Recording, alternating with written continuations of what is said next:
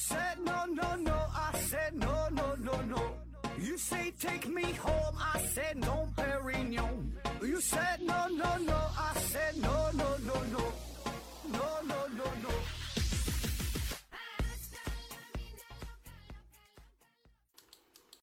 拼命探索，不计后果。欢迎您收听《思考盒子》，本节目由喜马拉雅平台独家播出。呃，刚过完二月二啊，这个年呐算是正式的过去了啊。呃，也不知道您吃没吃猪头肉啊？二月二龙抬头啊，吃吃猪头啊。呃，先给自己做个小宣传，大伙儿呢没事儿多留言、多点赞、多转发啊，然后可以关注咱们的微信公众号，呃，叫就名儿就叫做“思考盒子”，在这里呢可以获取更多好玩有趣的内容。然后呢，可以加我的私人微信啊，我的微信号是“思考盒子”的拼音“思思考考和和子子”啊，这个这个拼音全拼啊，注意拼读时发音。然后呢，我可以给你加入到咱们的微信群当中啊，和更多的小伙伴们呃一起尽情尽情的玩耍啊。呃，温馨提示啊，入群之后吧，你先看一眼群规，然后呢在这里边发言。那好了哈，今天呢继续和大伙儿一起分享《推理的迷宫》这本书。呃，今天呢要说的是这本书的第五章演绎啊，古堆儿悖论。它这个内容呢是从一个大伙儿都耳熟能详的悖论开始的，叫特修斯之船。嗯，说呀，在公元前一世纪左右，呃，这是由古希腊的大作家嘛，叫普鲁塔克啊，是他提出来的这么一个问题。这个特修斯呢是一个人儿哈，是传说当中呃雅典的国王啊，一生有非常多的功绩啊，其中干了一件大事，就是杀死了牛头人米诺陶诺斯啊，这么一个牛头人，是他干死了啊。那杀完这个牛头人之后，他坐船回到雅典，所以呢，他回到雅典之后，这这个他坐的这个船就成了文物啊，就受到了雅典人。这个非常欢迎他嘛，把他这个船呢也是就给保存了起来，因为非常有意义啊。那为了能够让这个船保持的时间更长，就要对这个船呢进行修补，就是这个船没有哪地方不好了，有哪地方坏了哈，这个船板腐烂了，就给它更换下来，哪里坏了修哪里啊。所以这样就引发了一个问题：经过反复不断的修补之后，当这艘船上的木板不断被剔下之后啊，这个船。还是不是以前的那艘啊特修斯之船？那而且呢，说最后他全换下来了，对吧？这这个船一点儿原来的东西也没有了，它还是不是特修斯之船啊？那通常咱说，如果你这个船换了一个木板的话，那没啥太大影响，还是这个船本身，对吧？大伙儿呢也不会去怀疑这个事儿。就像咱们这个车被人追尾了，换了保险杠，嗯，你这个车呢还是你的车，对吧？但问题就是，这特修斯之船这个时间太长了，换的木板太多啊，所以一定会就设想一下，一定会在某一时刻就全被替换了啊。那么这种情况都替换了之后，那雅典人还把这个船当做特修斯之船来膜拜啊，来供奉啊，那么这个是不是有点自欺欺人的行为啊？而且另一个更加严肃的问题就是，假如有人用替换下来的这些木板儿，就这些破旧的旧的木板儿哈。这不全坏了吗？哎，用它重新拼凑成一艘船的话，那么这艘船是不是原来的特修斯之船呢？啊，这两个船到底哪个才是特修斯之船啊？或者说这两个如果都不是的话，原来的特修斯之船哪去了？哈，是否还存在？原来的特修斯之船是从什么时候开始不是特修斯之船的啊？这么一个问题啊，嗯，听了之后也不用着急回答啊，对这个问题的讨论也非常多啊。咱接着往下看哈，然后呢，他又扔出了一个问题。这个是古希腊大钢精，哈，叫芝诺，他提出来的叫骨堆悖论。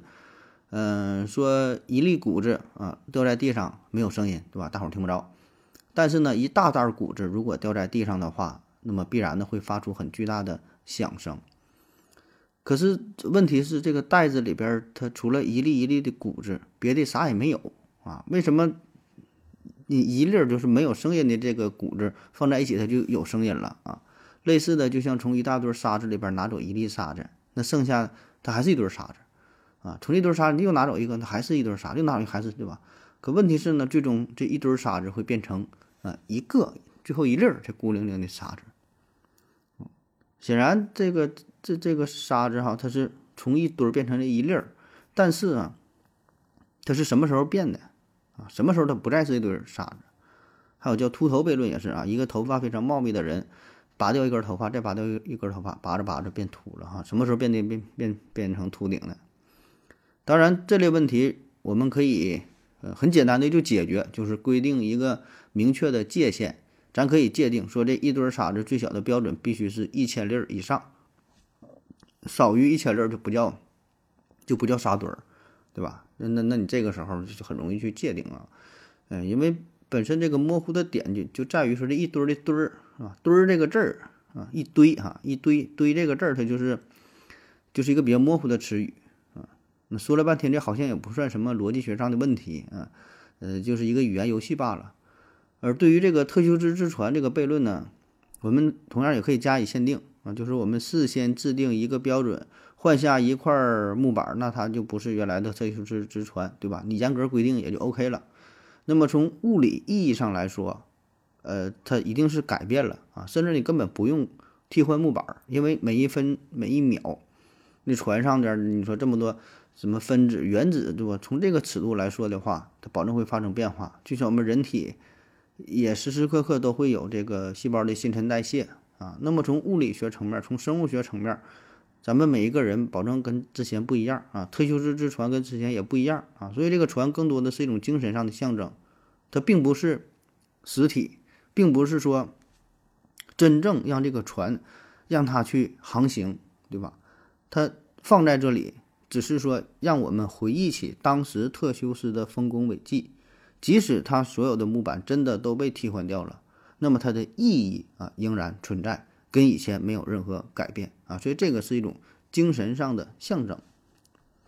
当然，原文当中呢，并没有对特修斯之船这个问题进行过多的呃讲解啊，那只是引发这个小故，引发一些小小思考，就是作者上来整这么两个小故事啊，引发一些思考。引出的是啥呢？叫连锁推理这个话题，连锁推理。啊，这是一个演绎的一种形式啊。那所谓连锁推理，就是由一连串推理构成的一个链条啊。比如说，所有的大乌鸦是乌鸦，所有的乌鸦是鸟，所有的鸟是动物啊，所有的动物需要氧气。所以呢，通过这一连串的推理，我们可以推导出一个结论，就是大乌鸦需要氧气啊。这就叫连锁推理啊。英语呢叫做 Sorites 啊，是源于希腊语堆儿，就刚才说的谷堆儿的堆儿这个词儿哈，就连锁推理。连锁推理它并不保证总是正确的，就像刚才说的谷堆儿悖论嘛，嗯，它呢应用的其实也可以看作是一种连锁推理，但是最后呢得出了一个呃荒谬的结论。那说到这儿啊，大伙儿可能觉得今天的问题可能有点过于幼稚无聊啊，这也太简单了，根本呢不值得咱这么去讨论。但是呢，这个悖论的迷人之处就在于我们平时正是这样利用的，甚至说是滥用的，只是呢自己没有注意到。我们的知识和信念当中，其实大多数的内容都是通过通过这种连锁推理的方式所得到的。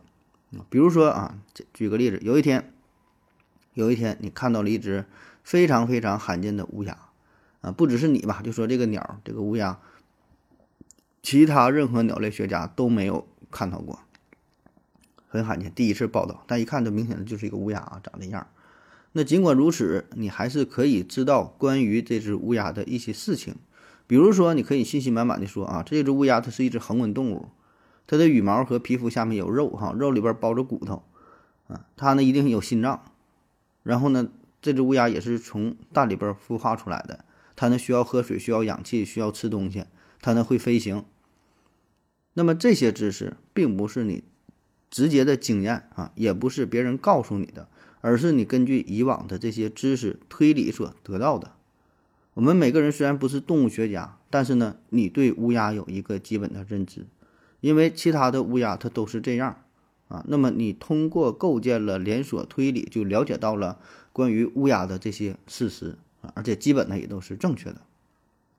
但是实际上，你想想，你并没有看过专门的书籍关于鸟类的介绍，对吧？也从来没听说过，就是专门有人告诉你说，这个乌鸦呀，必须生活在充满空气的环境当中，它它才能活，啊，也没有哪本书描述过，起码你没看过，说书上写着所有的乌鸦它都有骨头都有肉，啊，而且我也不相信说有哪个动物学家真的就把所有的乌鸦、所有的鸟类一一进行了实验。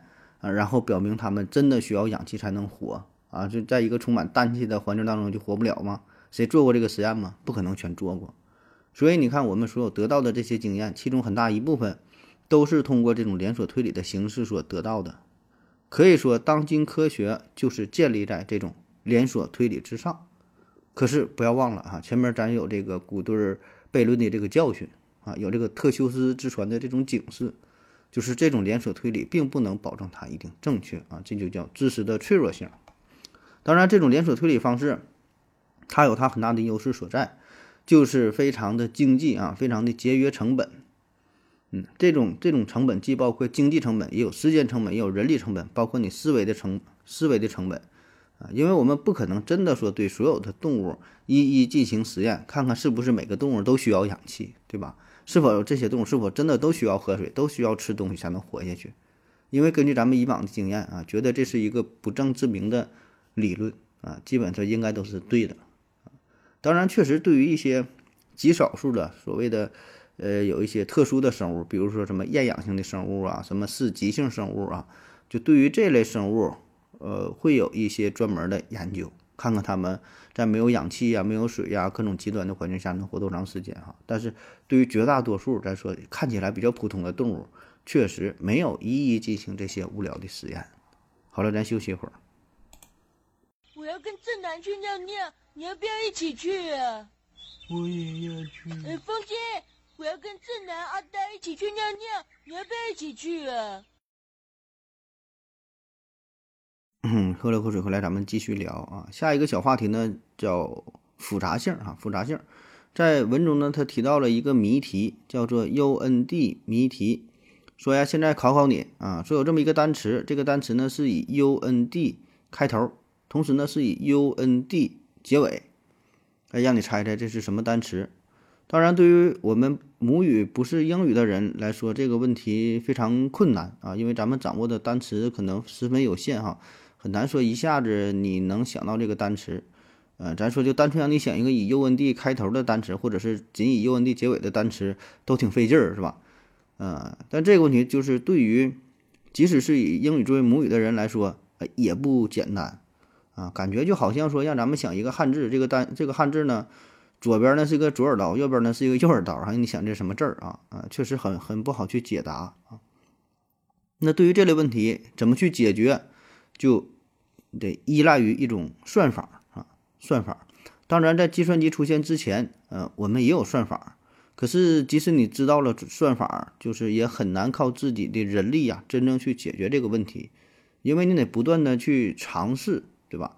有很多的可能性，所以呢，这个几乎是一个不可能完成的任务啊。咱们现在经常听说算法，算法的，呃，什么人工智能啊，什么大数据啊，云计算呐，什么算法啊，这些东西哈，挺玄乎的。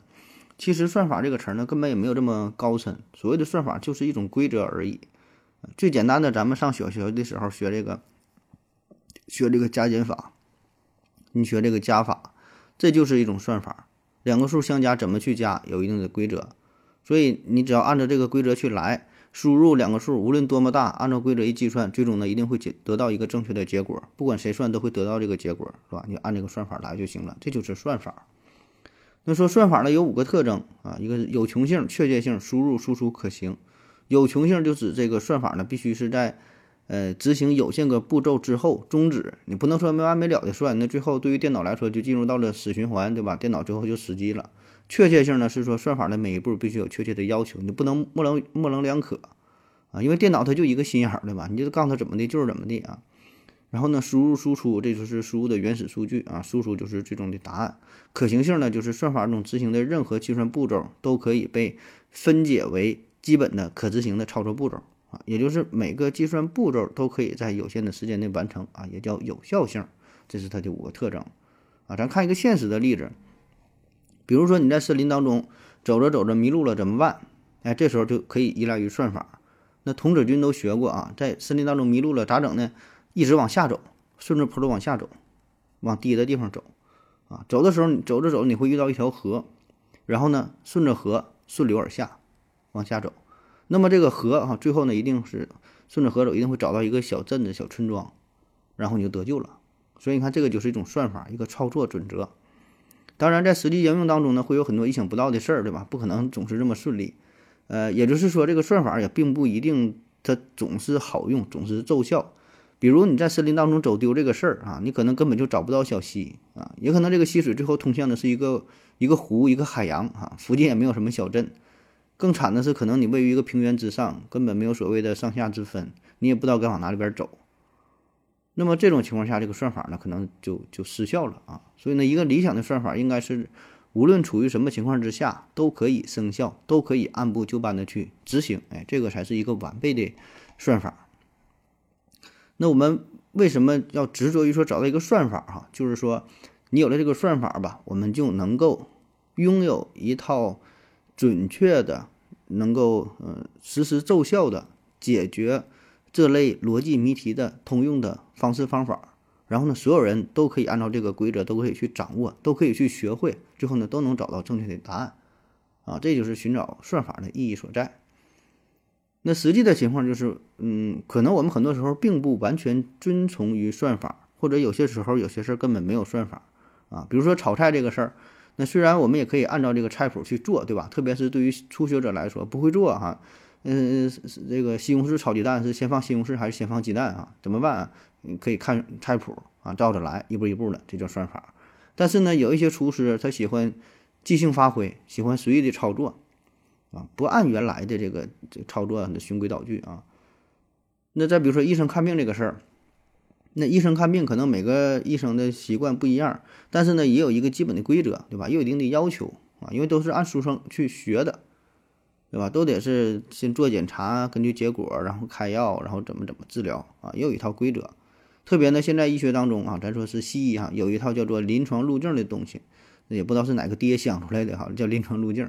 说起来挺搞笑的，就是要求对于这种疾病哈，你需要做哪些检查，不能多不能少啊，甚至要求你在几天之内进行完成啊。然后说结结果出来之后了啊，你是给他用药用多少用多少药用几天。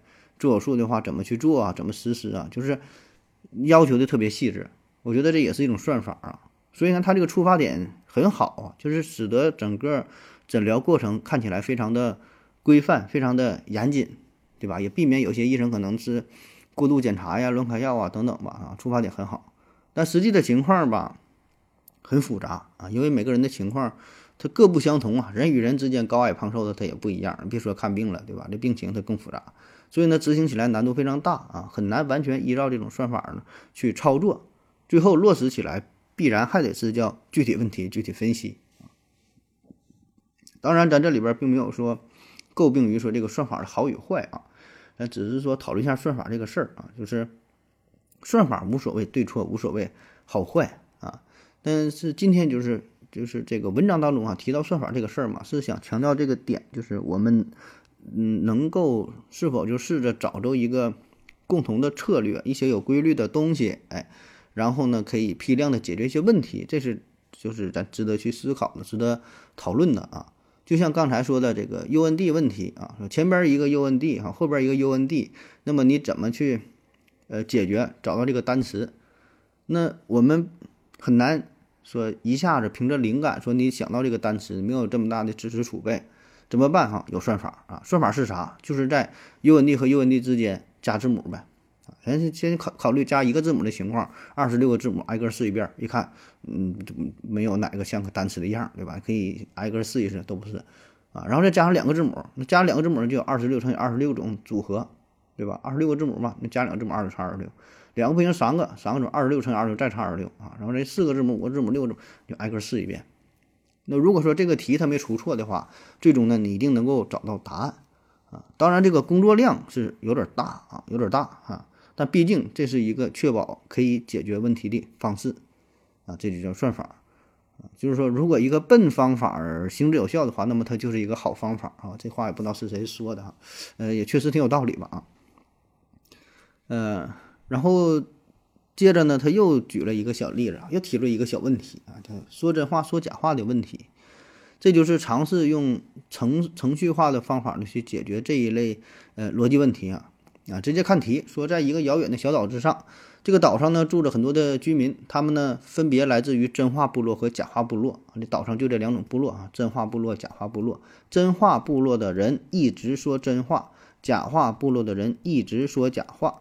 注意哈，说假话的这个人，就这个假话部落的人一直说假话，也就意味着他不是那种狡诈，不会说时而说真话，时而说假话。他说的话，所有话都是假话啊。但是这两个人，这两类人吧，呃，穿的都一样。长得差差不多，就外形上没有什么特征。那对于外地人来说呢，也没有线索，没有任何线索能够区分出，就从外表上看出来说哪个是真话部落，哪个是假话部落的，看不出来啊。然后现在呢，说你就来到这个小岛之上，遇到了岛上的三个人啊，我们分别管他叫老刘、老王和黄博士。然后他们三个人呢，内部啊，他仨是彼此知道对方来自于哪个部落的。然后你就问老刘啊，说的。哎，你好啊，你是来自于真话部落还是假话部落的？老刘能听懂你的话，但是呢，他不会说普通话啊。老刘就用地方的方言回答了你，嗯，史坦米斯斯坦斯坦米维海特，就这么说了一句话，听不懂是什么意思。然后你又又问老王，嗯，说刚才老刘说的是啥呀？老王回答说，老刘刚才说呀，他自己是来自于呃说谎部落的。然后你又问老王。说那黄博士是来自于哪个部落的呢？啊，老王说黄博士也是来自于说谎部落。最后呢，你又问黄博士啊，黄博士说老刘刚才说的是真话。哎，那现在问你了哈，由此你是否能够推导出这三个人分别来自于什么部落？这类的问题，我估计咱们以前可能是没少看着过哈，就以前网络不是特别发达的时候，啊，一般看一些杂志啊，最后啊都有这种幽默智力题儿哈，这个比较烧脑的。然后分析谁说真话说假话这类的东西啊，那么这类问题怎么去解决呢？呃，主要有两种方式。第一种呢，就是找到一个突破口。就刚才这个问题的突破口呢，就是老王。虽然我们在询问老刘来自哪个部落的时候，我们没听懂老刘说的方言，但是稍微一分析呀，就能想明白，不管老刘是来自于真话部落还是假话部落。他一定会回答你，他说自己是来自于真话部落的，因为真话部落的人说真话，他保证说我自己来自真话部落，对吧？那如果他是假话部落的人，那他说假话呀，那他告诉你的也得是说我来自于真话部落。但是呢，当你询问老汪的时候，老汪的回答却是他说老刘来自于假话部落，那显然说话的人就是老汪，而老汪就是来自于假话部落。然后呢，老王说黄博士也是来自于假话部落，但是因为老王在说谎嘛，所以由此可以推导出黄博士是是来自于真话部落。然后呢，黄博士又说老刘刚才说的是真话，进而呢可以推导出老刘呢是也是来自于这个真话部落。这样呢就是找到了一个突破口，就把这个问题给解决了啊。那我们再看一个进阶版本的啊，说呢你又来到了这个小岛之上，遇到了老刘啊，然后不知道他是哪个部落的啊，老刘告诉你。啊，或者我是说谎话的，或者呢，二加二等于五。然后问老刘来自于哪个部落啊？具体推理的过程就不说了哈，听着有点像绕口令啊。但你稍微一想呢，也能想明白。最终的答案就是这个问题呢没有答案啊，或者说这个答案呢，这个问题它出的就是自相矛盾啊。其实这是一个说谎者悖论的变种啊，不管他说真话还是。假话这都不对啊，都不对，就像说我正在说谎一样啊，大概就是这个意思啊。呃，那咱们刚才介绍的这是第一种方法，就是叫找到突破口啊。那么对于这一大类问题，还有另外一个通用的解法，叫做暴力破解，就是列举出各种组合啊，因为他们一共三个人嘛，每个人有可能来自于真话部落，也可能假话部落，这样呢就有二的三次幂，这么一共八种情况。然后呢，我们对每种情况进行一下检测，看看哪种情况会符合刚才的这个场景，一一对比一下，你会发现只有一种情况符合，其他的不符合。哎，那么这个问题呢就解决了啊。当然，这个还是一个很笨拙的方法，但是很管用的方法啊。嗯，就是这个问题，咱说的这是人比较少，对吧？三个人哈，两个部落，呃，这个例子比较简单啊，你可以一一去排除啊。如果是十个人、一百个人、一千个人、一万个人，那完了啊，你要人工是很难解决了。呃，即使借助计算机，也很难完成，因为这个是以指数形式在在增长啊，最后电脑都得干崩溃啊。所以这个就是有点像咱平时说的排除法啊，一步一步的推导出真相，就排除那些不可能，剩下来就是答案啊。福尔摩斯在他的小说《四千名》当中有这么一句名言，嗯，说我们排除了所有不可能的情况之后，那么剩下的这个情况，无论看起来多么不可思议，那它一定也是真的。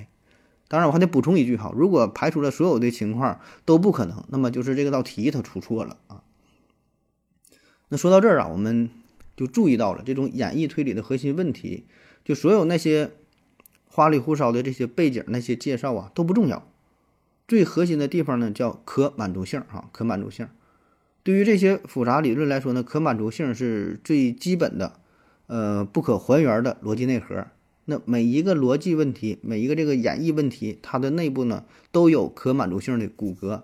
什么叫可满足性？就是，呃，表达为一个用是或者否来回答的问题，给定一组前提，那它们是否相互一致，或者说它们是否描述一个可能的世界，它们是否包含着不可解的悖论。一个完整的可满足性问题呢，包括一组布尔变量和一组关于这些布尔变量的逻辑命题。这些命题呢，可以是或者、并且、并非、如果、那么等等等哈，就这类标准的逻辑连接词。那以上种种这些问题呢，都可以转化为这种布尔变量，然后呢，通过这些连接词进行连接，这样呢，转化成标准的逻辑语言，进而呢，就可以用这种规范的方法，统一的进行去解决。好了，咱休息一会儿。我要跟正南去尿尿，你要不要一起去啊？我也要去。呃，风姐。我要跟正南、阿呆一起去尿尿，你要不要一起去啊？尿过尿回来，咱们继续聊啊。我们刚才说的关于真话假话这个事儿啊，这是只是一个非常入门级别的问题啊。我想我们每个人只要有耐心的话，都能去解决啊。它呢，只是为了便于我们理解其中的道理啊。下一个来个进阶版的，更复杂点的，叫做猪排问题啊。这个有意思了啊。这是刘易斯·卡罗尔设计的一个极其。枯燥无聊的逻辑谜题啊！刘易斯·卡罗尔他是《爱丽丝梦游仙境》的作者，呃，这位呢，说是是小说作家吧，说啥？他呢是因为这个童话小说出名的，但实际上他真实的身份，更重要的身份是数学家、逻辑学家啊，他也是一个牧师啊，身份非常复杂。这个猪排问题，猪排问题，嗯，什么意思呢？就是。要求解题者呀，从十五个无聊的前提之下推导出一个单独有效的结论。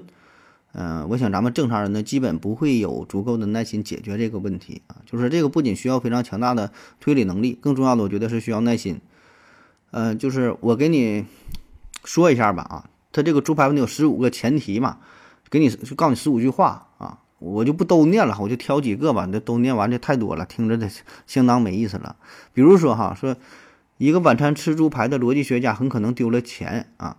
一个已经丢了钱，并且很可能丢了很多钱的郁闷的人，总是在早上五点起床。一个早晨四点以床以前起床的有活力的人，最好去开出租车。一个不赌钱、食欲不旺盛的人，总是有活力。一个郁闷的、没有丢钱危险的赌徒，在四点以前不睡觉啊，等等等等，就就这些话啊，最终呢是想让你推理出一个与上述这些前提条件相关的一致的一条结论。嗯，你你不能说最后推导出来说我这个地球绕着太阳转啊，这虽然很对，但是跟这个问题没有什么联系，对吧？就必须得围绕着呃这些描述的这些内容，什么猪排呀，什么出租车司机呀，什么什么郁闷呐，丢钱，就这个事儿。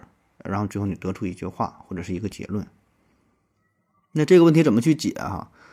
这猪排问题当中呢，有十一个布尔变量啊，分别是热情的吃猪排的赌徒，早晨五点起床丢了钱的食欲旺盛的有可能丢钱的有活力的逻辑学家，最好去开出租车，早晨四点以前不睡觉啊，一共是十一个布尔变量。那么这十一个变量组合在一起就有二的十一次幂啊，就每个都是是或者是否，一共呢有两千零四十八种不同的组合啊，形成不同的假说。那猪排问题呢，就是要求你找到一种结论啊，符合上边所有的这些内容啊。实际上呢，这是一个可满足性的问题啊。那么解题的，就是就是把原来这些前提转化为可满足性的这个形式啊，然后进行去验证啊。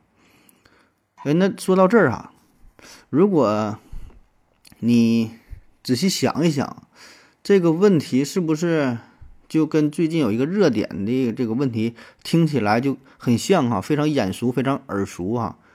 那前一阵有流行的一个，算是一个什么？这叫怎么说呢？是一个玩法吧，叫《动物园规则怪谈》啊，《动物园规则怪谈》。我想很多人都听过这个事儿啊。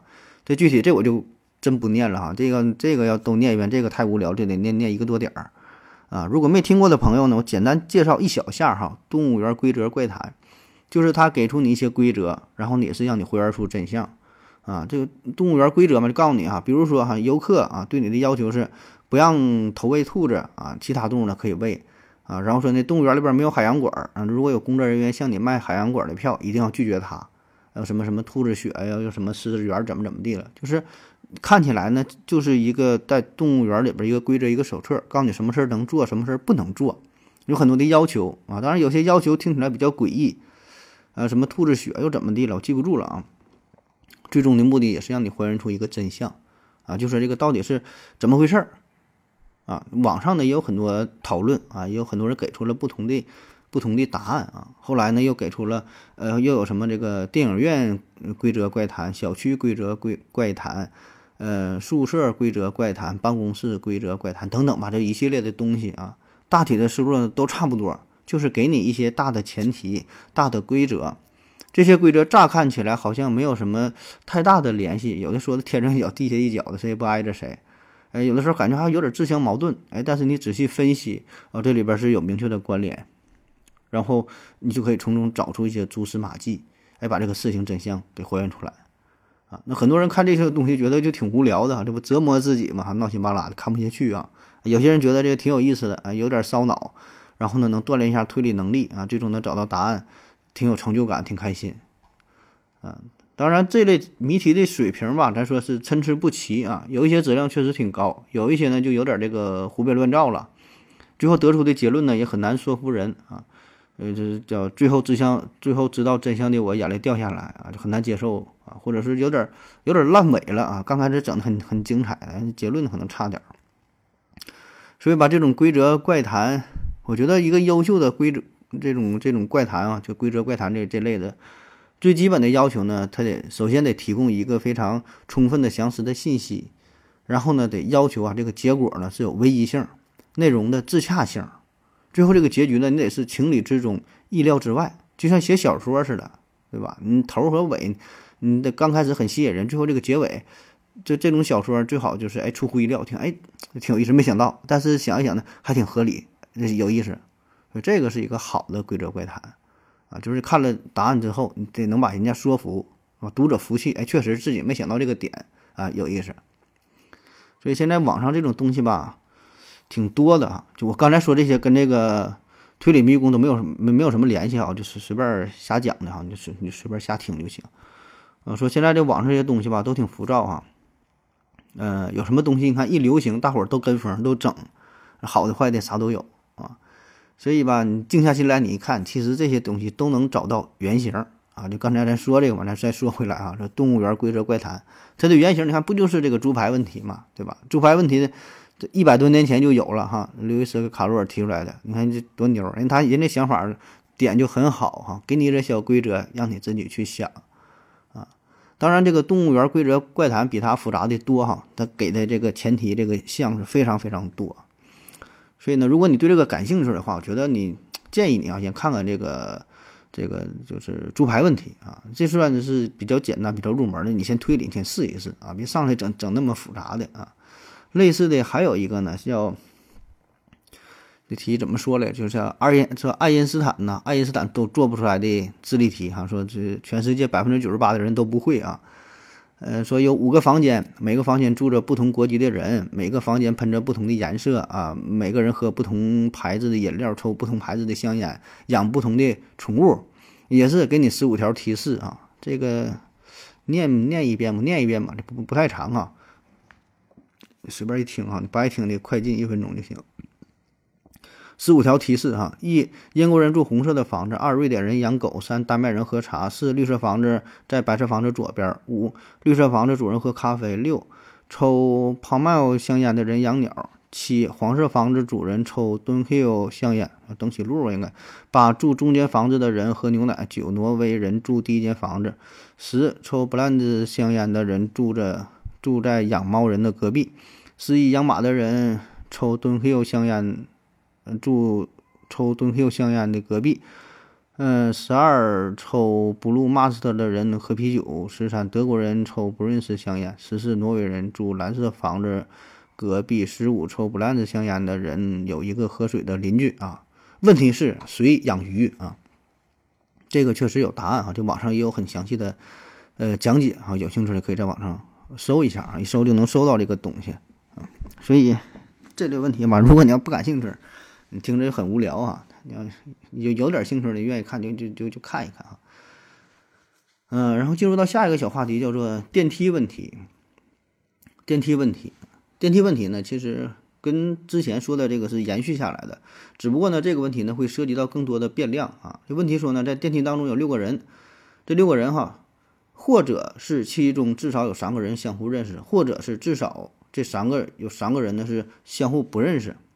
然后让你证明说这种说法对不对啊？答案是对的啊。问题就是你怎么去证明？自自己想啊。呃，注意这里边说的是三个人之间相互的关系啊，而不是两个人了。所以呢，这个就比刚才说的事儿就更复杂一点啊。还有另外的版本啊，意思都差不多。说在一次聚会上，然后呢，六个人被安排一张桌子坐在一起，然后问他们是是否互相认识。呃，是至少三个人互相认识，或者至少三个人互相都不认识啊，只有这两种情况。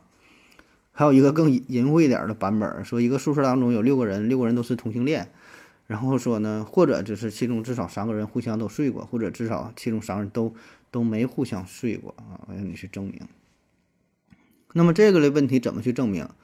同样也是两种方式哈，一个呢就是暴力破解啊，我们可以列举出六个人之间所有关系的可能性，然后呢一一进行检验。最后一发现，所有的结果都符合刚才的说法，要么就是其中至少三个人互相认识，要么就是至少呃这三个人的互相都不认识，二者必居其一啊，没有其他的结果啊，所以说这个说法是正确的啊，这暴力破解。当然，这种方法非常笨拙，非常非常费力啊，而且题目当中的人还会无限增加。但这只是说了六六个人的情况，要说一百个人呢对吧？怎么去办啊？那你最后就累死狗的节奏了。所以呢，这个。规范的方式啊，应该是用图论的思想啊，图论啊，这也是数学当中重要的一个分支啊。嗯，这里边说的图呢，并不是让你真正去画图，只是说把这个问题啊转化转化成一种形式啊。他就研究的主要是一些点与点之间的关系，点与点之间进行连线啊。这个点画多大多小无所谓，呃，线呢你画的直的还是弯的也无所谓，重要的呢是考虑。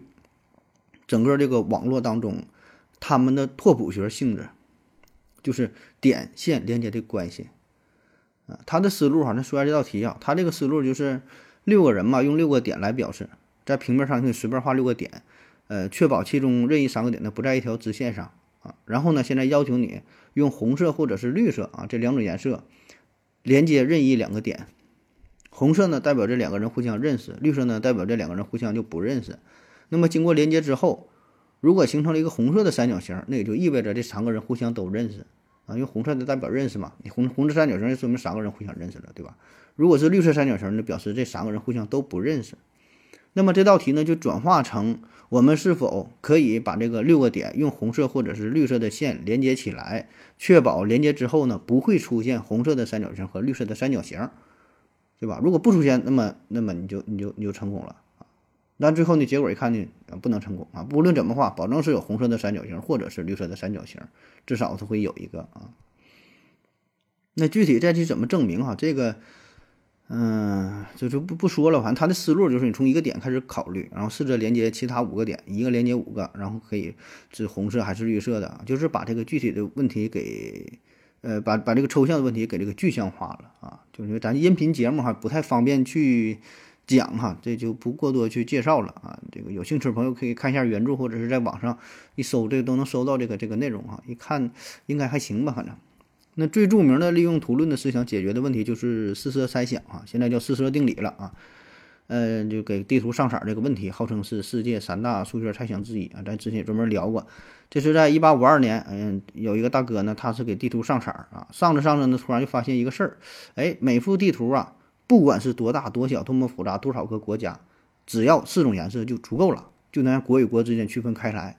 当然，排除一些飞地啊，什么特殊的情况哈，就是正常的地图，正常国家一个颜一个国家就是一个国家，你不能说像美国有那个阿拉斯加哈，就那种飞地啊，那那那个除外啊。那么这个问题乍一看呢，好像挺简单啊，确实，哎，也是就能分开。那么之后有无数的科学家，呃，科学家、数学家参与其中，历经了一百多年，也没找到反例啊。但是呢，也始终没能给出非常严谨的证明。那最终的证明呢，是等到了电子计算机出现之后啊，在一九七六年六月份，美国伊利诺斯大学，呃，有有有几位大哥用了两台电子计算机，工作了一千两百多个小时，哈，做了一亿多，呃，做了一百多亿个判断，最终证明这个猜想是对的啊，轰动了全世界。那为啥会轰动？哈，有两层意思。第一呢，是解决了长达一百多年世界性的这个数学难题；另一方面呢，这是证明的特殊性是。由于他用电子计算机辅助证明完成，所以呢，这与之前所有的证明都不一样啊，所以就是双重的轰动啊。一个是问题解决了，一个是用电脑了啊。具体的证明过程我就不给你讲了哈，这毕竟我也不会啊。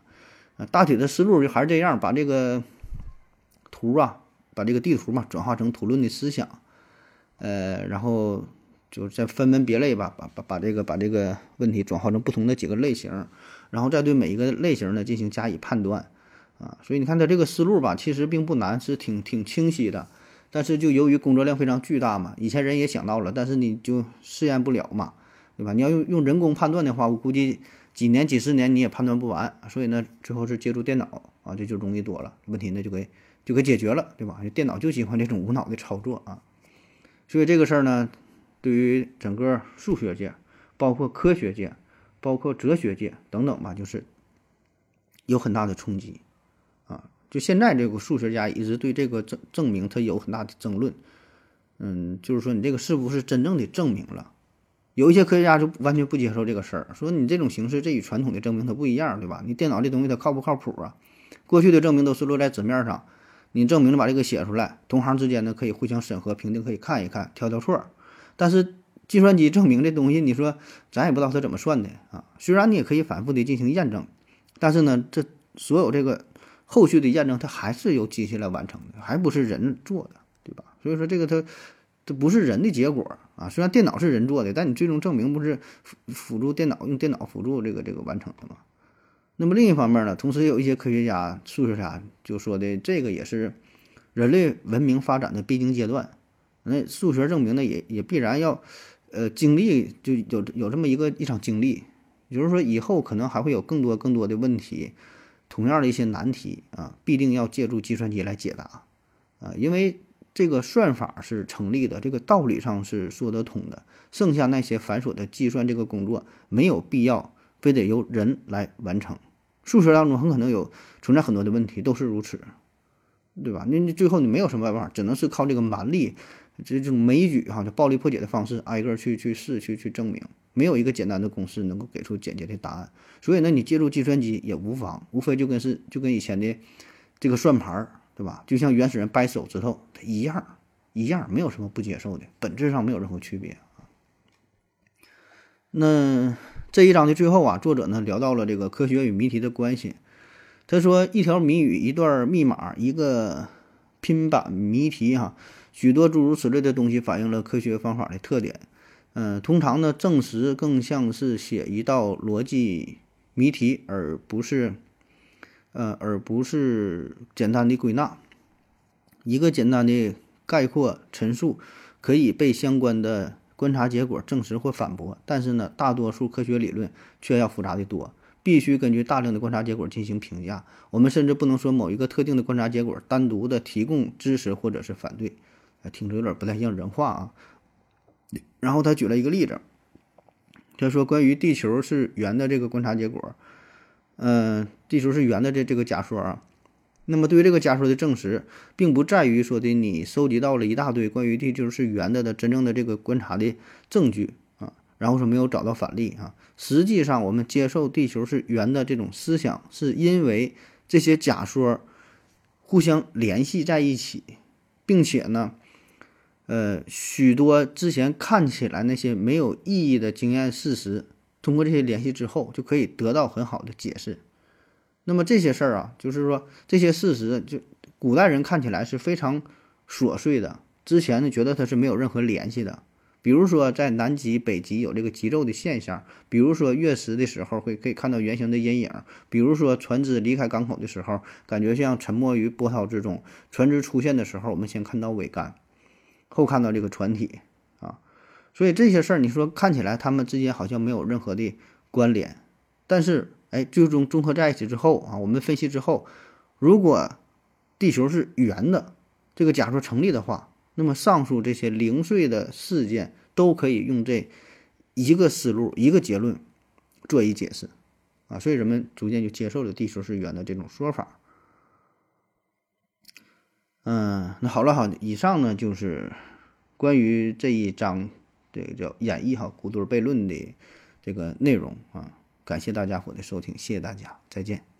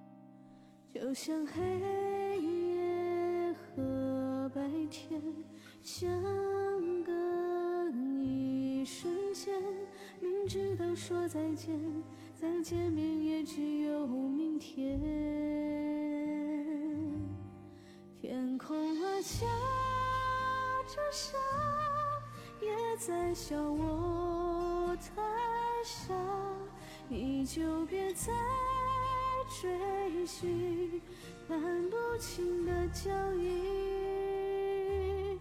天空啊，下着沙，也在为我牵挂，把爱藏在沙里，还有你的消息。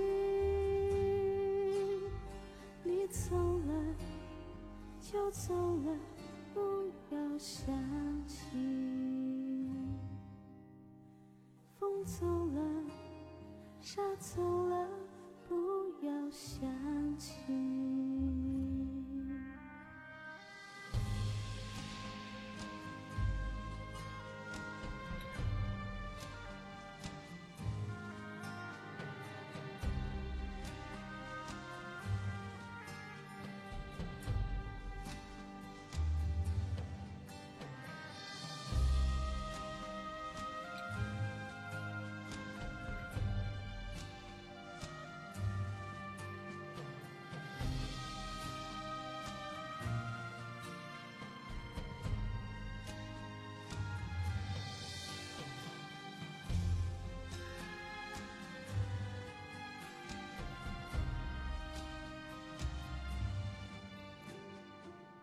我觉得爱情让人变得残忍，原本相爱的人变成心头的针，越是爱的真，越是伤得深。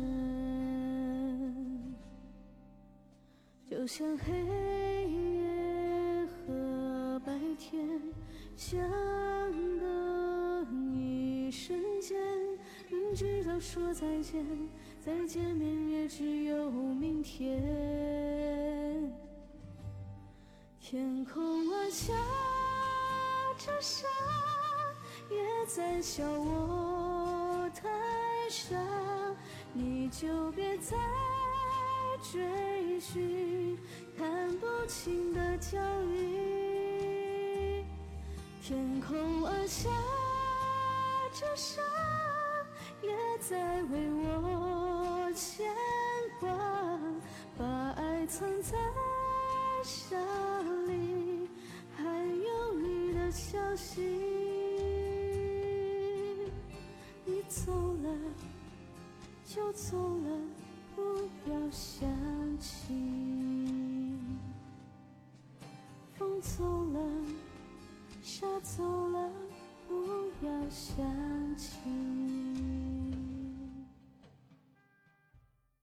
录完节目之后，发现今天内容稍微有点短哈，怕无法满足大家，怎么办呢？哈，我这随后最最后我再随便整两句哈。那听到这些内容的，这都是真爱粉儿啊，都铁粉了。呃，也没啥说的，我就从百度百科上抄了点东西。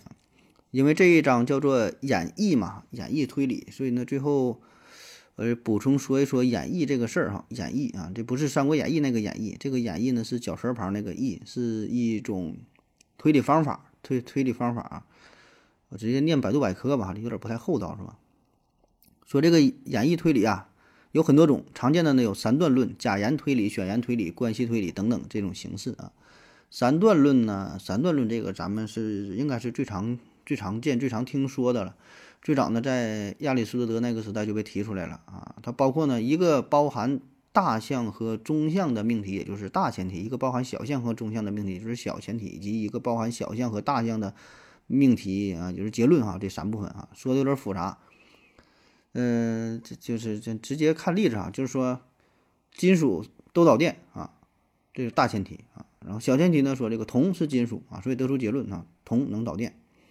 比如说大前提是所有人都会死啊，小前提小前提呢是拜登是人啊，所以呢结论是拜登必死无疑啊。大前提小前提结论啊。当然很多时候我们应用三段论吧，并不是严格的这种这种这种这种推理形式啊，因为这么聊天太累了，所以我们会其中。我们会把其中一部分给省略掉，有的时候我我们会省略大前提，啊，咱直接说哈，你是科普主播，你就应该饱含着科学精神。其实这里边省略了一个大前提啊，大前提就是凡是科普主播都应该有科学精神啊，然后小前提是你是科普主播，结论，所以你应该饱含科学精神，是吧？大前提、小前提，有的时候呢是忽略省略掉这个小前提啊，比如啊，主播的基本要求是普通话必须说得好。啊，那么老刘的普通话应该很好，这里这里边就省略了小前提，小前提就是因为我们知道老刘都是主播，对吧？因为众所周知的事儿，这话呢他就给省省略掉了。哎，那最好玩的就是有的时候咱还会省略掉结论啊，说完大前提、小前提，然后不说了啊，这就有意思了啊。我举个例子你能听懂，比如哈，所有的男人呐都免不了要犯错误啊，老刘呢也是男人啊，所以你懂的啊，这就是把结论给省略了。第二大类呢，叫做假言推理啊，假言推理，嗯，这个呢是以假言判断为前提的推理。假言推理呢，就是如果假设啊，这就是假言啊，呃，这又分为充分条件假言推理和必要条件假言推理两种。嗯，充分条件假言推理的基本原则就是小前提肯定大前提的前件儿，结论就肯定大前提的后件儿；小前提否定大前提的后件儿，结论就否定大前提的前件儿啊。这听不懂这玩意儿不重要。直接看例子啊，说如果谁在节目当中唱歌，那么他的节目一定就会有很多粉丝儿。然后老刘在节目中唱歌，所以老刘必定有很多粉丝儿啊。这咱平时就是这么说话的，但是像他这么一概括，就有点听不懂，听听听不懂了。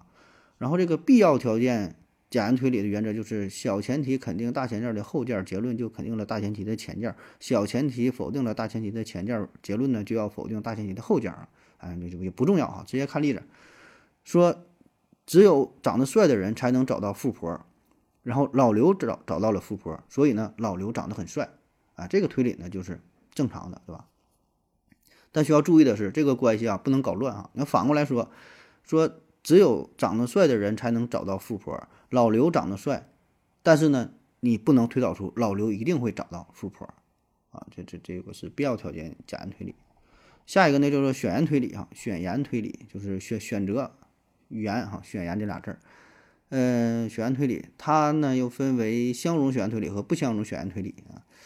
这个看看怎么说呢哈？相容选言推理的基本原则是：大前提是一个相容的选言判断，小前提否定了其中一一个选言之，那么结论呢就是另一个啊，就就说这老刘要么是开奔驰来的，要么是开宝马来的啊。嗯，那现在一看他不是开宝马来的，所以他是开奔驰来的，这不废话吗啊？嗯，还有不相容选言推理啊，不相容选言推理是啥呢？是要么老刘是最好的科普节目，要么老王是最好的科普节目啊。那老刘的节目不是最好的科普节目，就否定了嘛？所以呢，老汪就是最好的科普节目。还有呢，这个关系推理啊，关系推理，关系推理呢，就是前提当中呢，至少有一个关系命题的推理啊，就分为纯关系推理和混合关系推理。嗯，就不说了哈，就是反正这些东西吧，其实咱平时也是这么用的，这么去说的，这么去考虑的啊。呃，但是让他这么一概括哈，换一种高大上的说法，感觉就离他离咱们比较远，有点听不太懂。呃，但确实有的时候应用吧，会犯一些错误啊，就是大前提。不严谨，小前提不严谨，或者是这个简案推理充分条件与必要条件没整明白呀，选言推理可能还有其他没考虑到的地方，所以呢，其实这是一个很很严谨的事儿啊啊！当然，那平时说话呀，这么想也挺挺挺累的啊。那好了啊，今天节目正式到这儿，感谢您各位的收听，谢谢大家，再见。